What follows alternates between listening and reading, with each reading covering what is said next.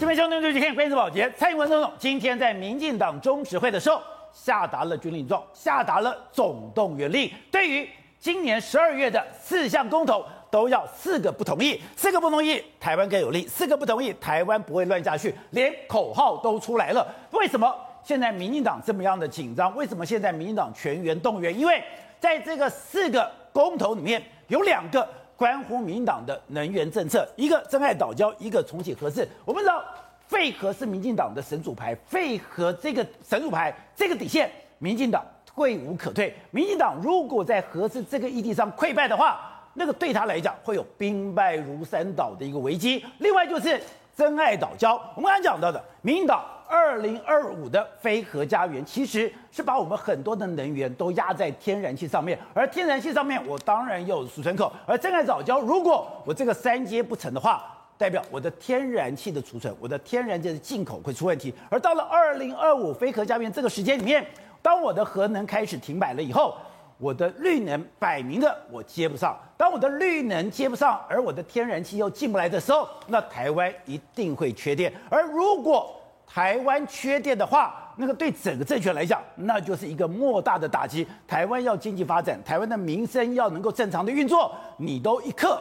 不能停电。如果它真的停电，就会重演二零一八年。二零一八年，很多人都觉得那是寒流在一起才，这造成民党县市的大败。但如果你回归那一段的历史，你如果真的把时序全部弄出来，民党开始溃败，民党开始受到质疑。都是因为八一五的大停电。当你开始大停电，你每天的用电都在红灯的范围内的时候，你的执政的信任，你的执政的基础就会土崩瓦解。好，我们今天请到来宾，对大家首位的财经专家黄松松，你好，大家好。好，这是美岛电子报董事长吴子佳，大家好。好，第三位是时评李正浩，大家好。好，第四位是资深媒体姚惠珍，大家好。好，第五位是资深媒体黄伟汉，好，这个好，观众朋友大家好。好，so，哇，今天是。蔡英文总统也太认真了吧？对，他今天在民进党的中执会里面下达了军令状，下达了动员令。哎，他今天很确定了，四个公投，民进党全部都反对，而且反对的理由，而且要求全员动员。没错，今天蔡英文总统在民进党的中执会下达了一个对绿军的总动员令。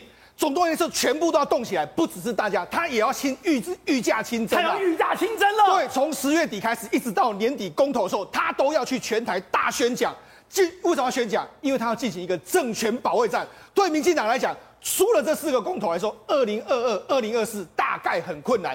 对蔡英文来讲，这四个公投都过，他等于是提前跛脚哦。所以对他来讲，是对他跟全民进党来说是不能够输的一个决战。也就是蔡英文总统拿下了中华民国总统有史以来的最高选票，对，他也拿下了最高的一个满意度。对，可是他最大的弱点、最大的痛脚就在能源政策。是，如果他今天被攻溃了，对。他的所有的努力会功亏一篑。对，你看他们的标题都出来了，四个不同意，台湾更有利；四个不同意，台湾不会乱下去。所以看起来的话，他跟国民党或是跟这个民众的这个直接的对话，即将要进行开始了。可是大家问哦，今天真爱早教，今天重启核四，这些能源政策，对，有这么严重吗？而且对各国政府来说的话，能源政策始终都是重中之重。你能源政策出差错的时候，你可能政权会有危机。哦，我们我们再回顾一下。马英九总马英九总统从油电双涨之后，他民调是怎样的？对啊，他几乎是几乎到后期的时候，他已经没办法再施政下去。另外一个八一五的大停电导致什么？二零一七年的八一五的大停电的时候，当时全台湾有六百六十八万户轮流停电，南科受到非常重创的影响，甚至连台电都有非常十大最大规模的这个赔偿。从那一天开始，大家对你民进党的这个能源政策开始。有质疑的时候，导致你二零一八年的最后惨败的一个结局。而且当时大家就算你的二零二五飞核家园，你怎么算你都做不到啊。对，所以这摆在眼前的这个事实，包括说最近的一段时间，宝姐不要说什么，连习近平习大大他都因为油电的政策，他都要跟大家妥协。真的，所以你就知道说，其实油电这种能源政策绝对攸关所有民众了，这个是绝对不能够出差错了。所以说。当中国缺煤限电，对，连习近平都要低头。本来我在劝，我已经向全世界宣示说，我要用干净的能源，没错。碰到了限电，对，我也要同意是把煤重新开放。所以对民进党来讲的话，三界或是核能问题是何等重要。你出了差错之外，那你不用讲了，你二零二二跟二零二这真的不用玩下去。所以他一定要全力阻止。我们来看，现在是目这个上面的图是现阶段各国的发电比例，哦、下面是目标在这个地方，我们就看。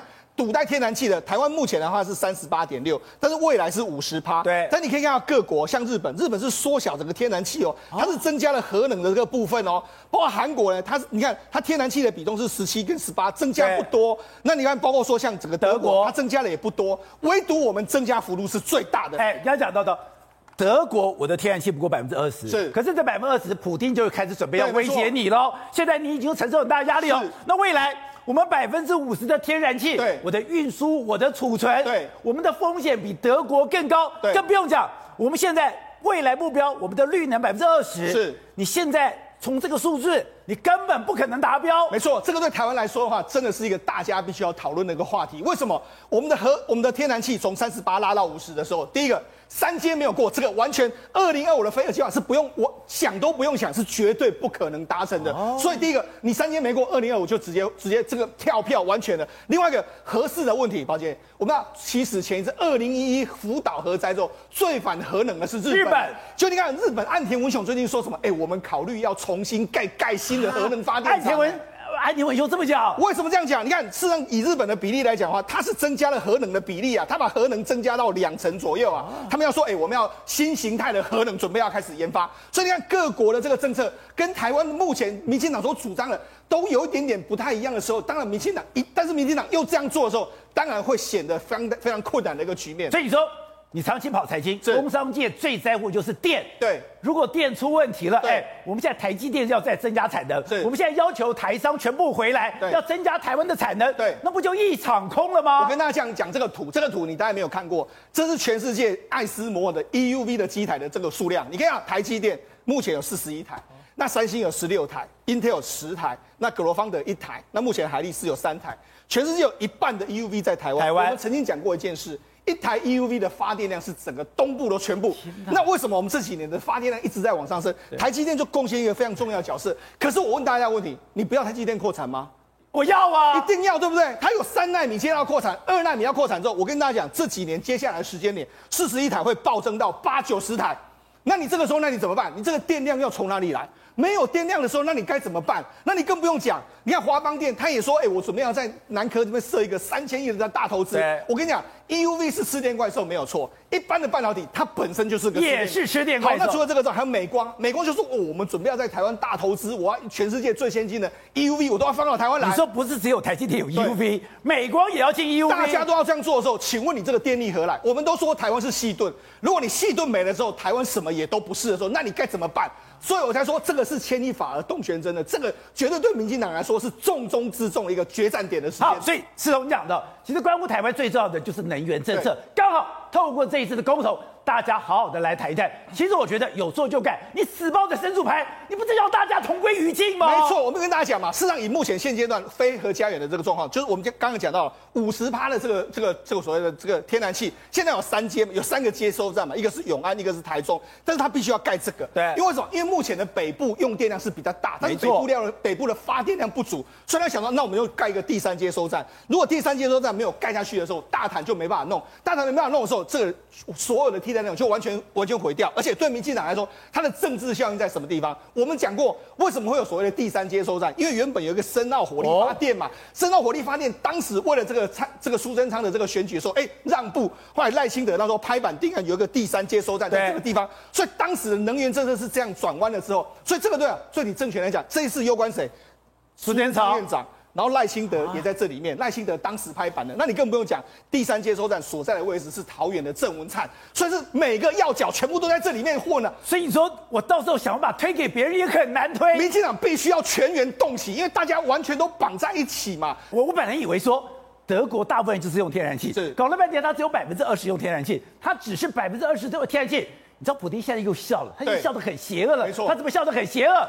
他现在已经告诉你讲，我有个北溪二号，你到底要不要让我过？如果你让我过，他就等于手就伸进了欧洲。对，欧洲的能源命脉就完全掌握在俄罗斯的手上。可是如果你不让北溪二号进去，太可怕了。欧洲现在的电价大涨了。没错，我觉得俄罗斯跟欧洲的例子可以让我们未来的能源政策好好思考一下。因为我们有百分之五十是天然气的时候，我们会面临到欧洲一样的局面。宝杰啊，因为这一阵子来说，我们曾经讲过北溪二号完工了，完工，但是他没有批准，没有开始启动的时候，就最近因为欧洲缺缺这个天然气，他说你赶快啦。然后这个普丁说啊哈哈。如果德国监管单位批准的话，我就一百七十五亿方里，我就开始供应。你明天批准，我后天供应。他摆明了是要挟你嘛，你给我批准，我就供应；没有批准，我就不供应。所以他他不是没有天然气，他就是不给你。所以他搞得这样，欧洲这些国家之后，你看。遇到俄罗斯的这个说，这个令人难以置信。他们都说不能够太依赖俄罗斯啊，可问题是你摆在眼前，你就是没有办法这样，你就是因为你的核、你的天然气有个比例，你就依赖它嘛。对，所以就是变成是你无法甩掉的一个一个大大难题。那你跟我们讲，连乌克兰也是这样啊。乌克兰，乌克兰，那乌克兰为什么长期长期间之内会被俄罗斯控制住？主要原因就是因为乌克兰过去一段时间里面来说，它。二零二零零六年、二零零八年、二零零九年，全部都乌克，他对乌克兰都停止供气，但乌克兰民生凋敝啊。那么问题，你听我的话，我就把游戏打开。对。你不听我的话，对，我就把游戏关掉。对，他也不关一次。对，二零零六、二零零八、二零零九，每年都关。而且他要打你克里米亚的时候，他把你关掉，你能怎么样？这就是俄罗斯他在玩的一个把戏嘛。所以，能源政策对各国都是一样。好，那我们讲到中国，中国也是一样。哎，现在出包啦，大家都要说你要有个推推卸责任啊，你谁要负这个责任？我就跟大家讲，现在《华尔街日报》的最新的说法是，责任不在习近平。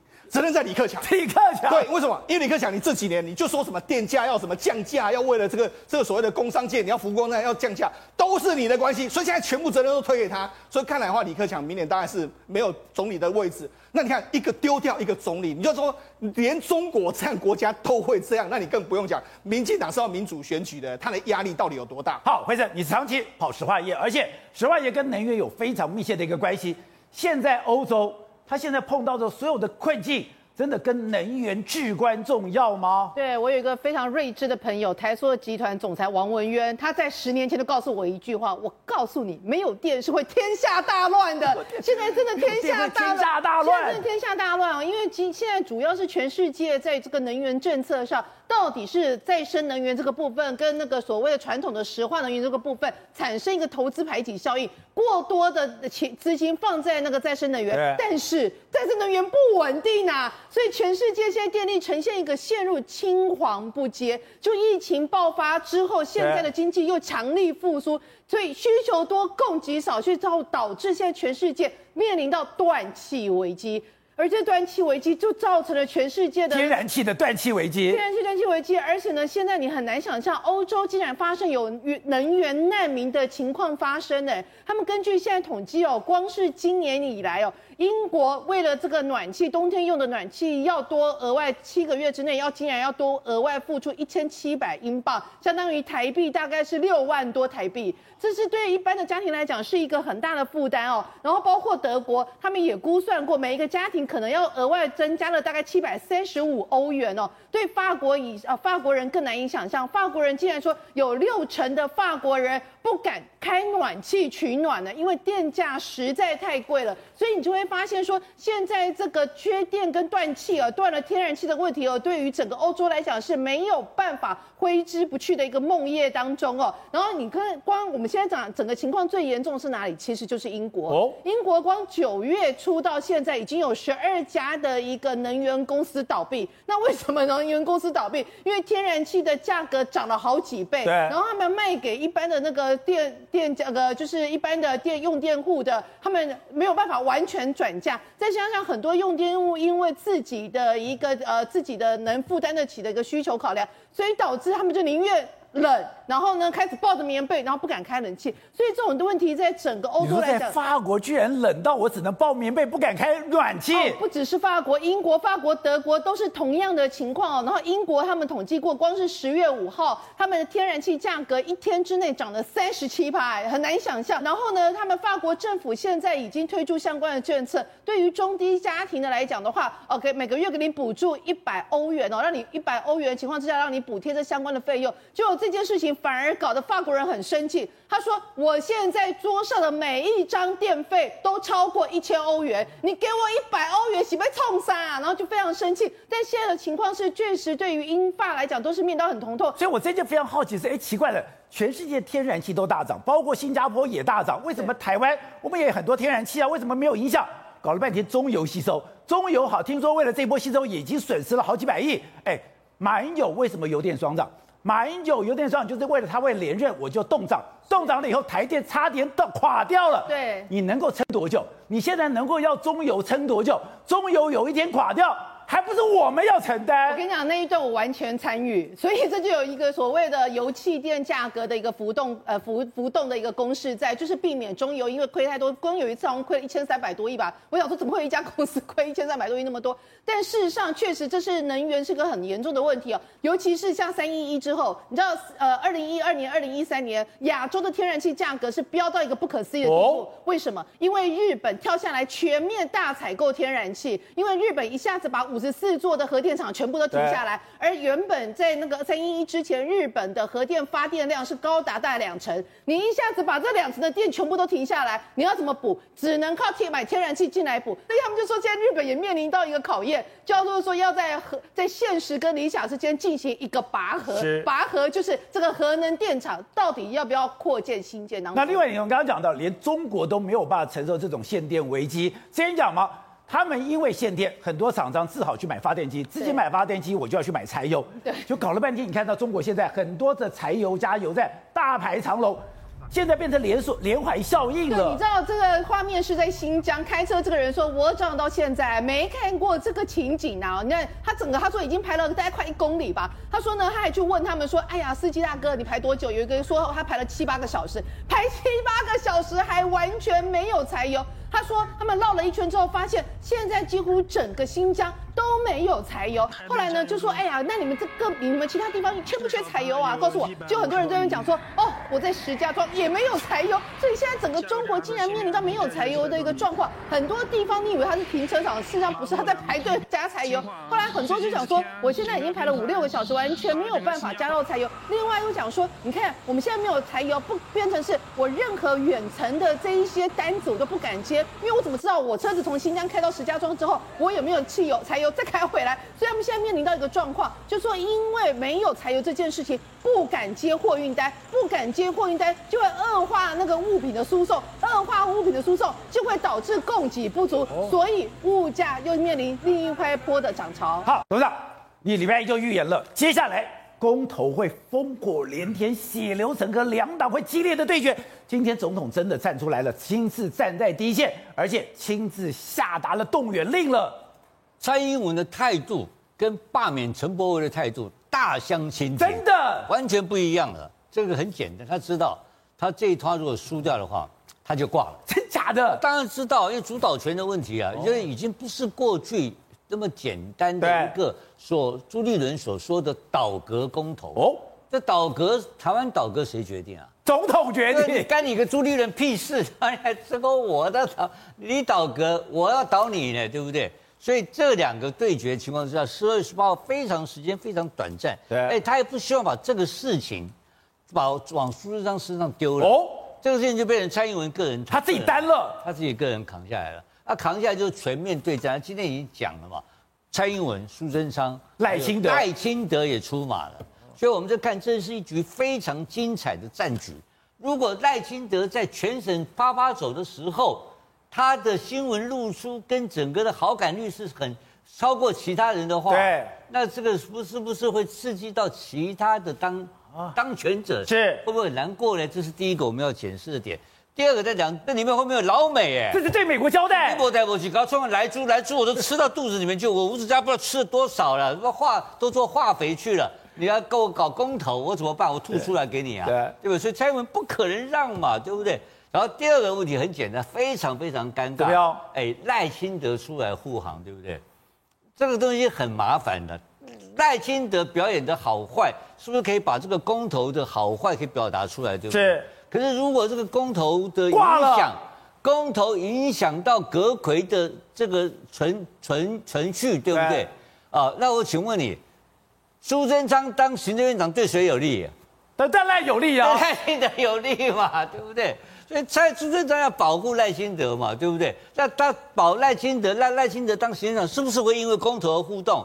不不完全啊，所以这个很吊诡的。那还有另外一个在台面下没有看到的人叫谁呢？谁？叫做郑文灿哦。郑文灿如果他，待会我们可以看到啊，郑文灿如果在这一波里面又默默就就是就安安静静的不见他的名，不不看没有看到他的这个郑文灿的名堂的话，是郑文灿也挂了，啊、对不对？所以这里面尔虞我诈，彼此之间哎，只有十二月十八号哎。呃，虽然说是很现实哦，我跟你讲哦，这是群众动员哦。啊，你也当懂玩瓦绝，又当懂玩瓦绝啊！你看看这个民调多可怕，郑文灿只剩下六点四趴的总统适合度，哎，赖清德二十五点五趴，哎，这代表什么意思？郑文灿如果这时候他窝在桃园当行政院长，他就继续给我窝的嘛，对不对？他可以再窝好几年，对不对？他他他一定要从六点四。跳到二十五点五怎么办？他就一条路可以走。所以说，这个公投，第一个，民进党的政权保卫战；第二个是，他也牵涉到了民党跟美国之间的一个互信。更重要的是，他决定下一个民进党到底谁会浮出头。这个时候，如果赖有舞台，苏有舞台，那郑没有舞台。郑没有舞台，他有一个非常明美丽岛做了一个非常有趣的民调。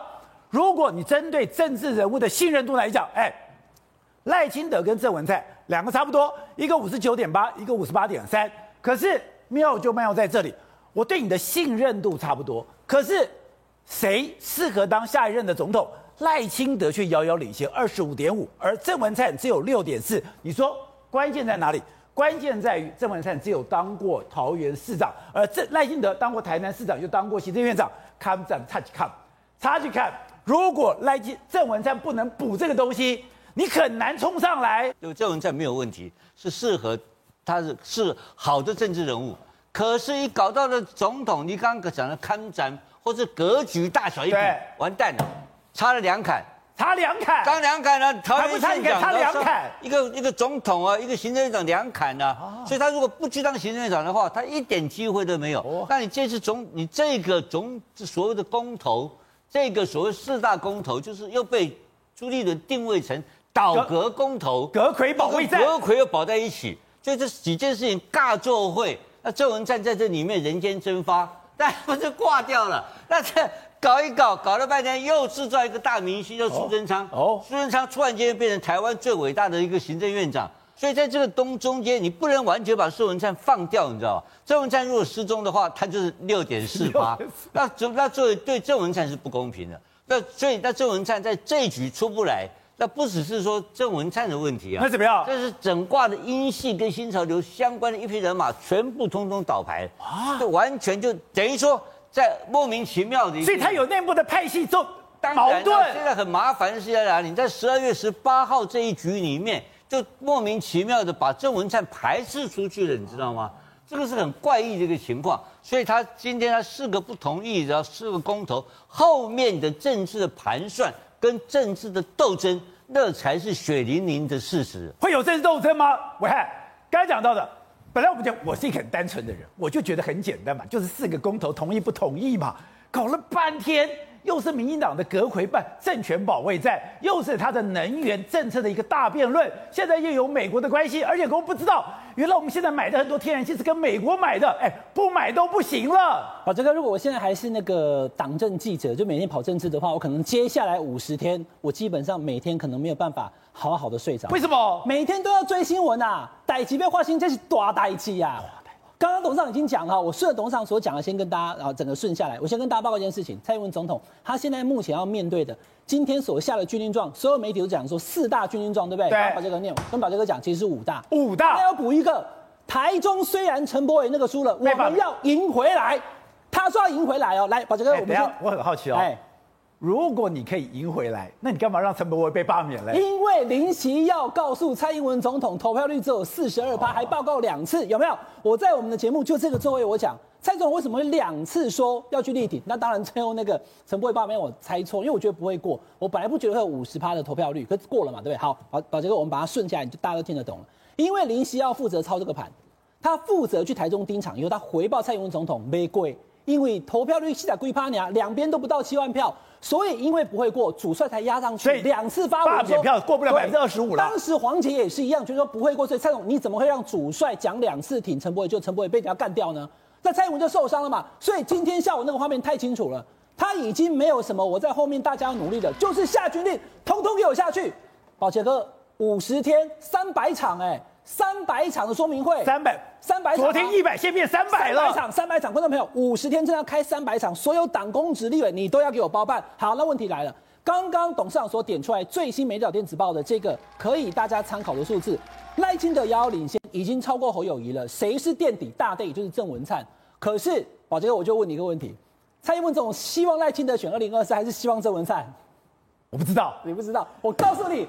百分之百就是郑文灿，真假的？因为郑文灿他不喜欢赖清德，他没有办法喜欢赖清德，他没有办法喜欢赖清德，他没有办法接受赖清德，因为郑文灿没有背刺蔡英文。等一下，他们的出现恩怨到现在还没化解吗？怎么化解？化解不了了吗？我今天在二零一八年，吧，就是，你去试想那个状况。二零一八年我已经会修国了，哇，怎么会十五个县市都输了两百二十万票，对不对？落后的情况之下的时候，四大台独的四大佬看报纸说好了啦，蔡英文不要选连任了，然后。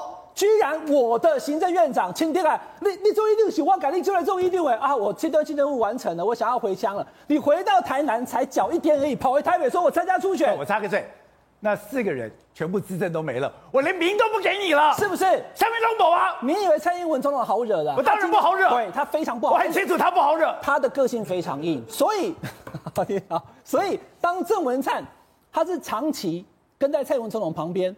蔡英文总统，他跟他蔡文灿，来，我讲一件事情就好了。为什么当时两千零八年的时候，阿扁总统被罗来是，他想的是什么？是谢长廷赢还是这个孙昌赢？我告诉你，他只有想了一个国民党不要赢。国民党赢了以后，政党轮替我会被清算啊，一样的道理。二零一六年马英九要下来的时候，他也是希望能够找一个自己相信的人。哦，所以第一个选择是不要政党轮替，因为我继续的话，我当民进党的总统之后还是民进党接任，这最好，我才可以安全下庄。那但是除了这个之外，他还有人选的选择，跟我亲的人接任，那就更 safe 嘛。所有事情党政军情报系统通通交给他国安会。那所以呢，蔡英文总统，我刚刚已经讲了，我这个东西不是我们今天重点，那我把它讲清楚了。蔡英文总统两个人放在前面，一个郑文灿，一个赖清德，对他连一个秒钟都不会多想，一定就是选郑文灿。他怎么可能选赖清德？可是你郑文灿刚刚讲的，你只有六趴，你现在只有桃园市长，你别去变总统，常能看呐。郑文灿是胖周瑜，可是郑文灿得人疼，他得大老板疼。第二个郑文灿，宝杰哥，他现在是什么？桃园市市长，对啊。其实很简单讲了，为什么他会这么低啊？因为我们的民调有好几个这样连续做六月、八月、十月，他一直在低谷徘徊。那很简单嘛，宝杰哥，从五月到现在，桃园不逃有没有？诺福特有没有？所以桃园一大堆这些事情，他身为桃园市市长责无旁贷，这是蜡烛两头烧嘛。可是赖清德他现在是副总统，对。他还当过行政院长，刚刚董事长讲的，还给龙博港嘛？那怎么办呢？你要让他跟赖清德有角逐的这个高度，你要让他当行政院长嘛？啊、你要让他当行政院长，那苏怎么办？苏贞昌已经，宝杰哥，我跟你报告，我还去算时间哈。古魔狼是这样哈，苏贞昌院长二零零六那不要讲，当了一年，他从这一次二零一九年一月十日当到现在，再撑三个月，再撑三个月，明年的一月十五号那一天，他就是中华民国史上总统直选以后最长寿的行政院长了。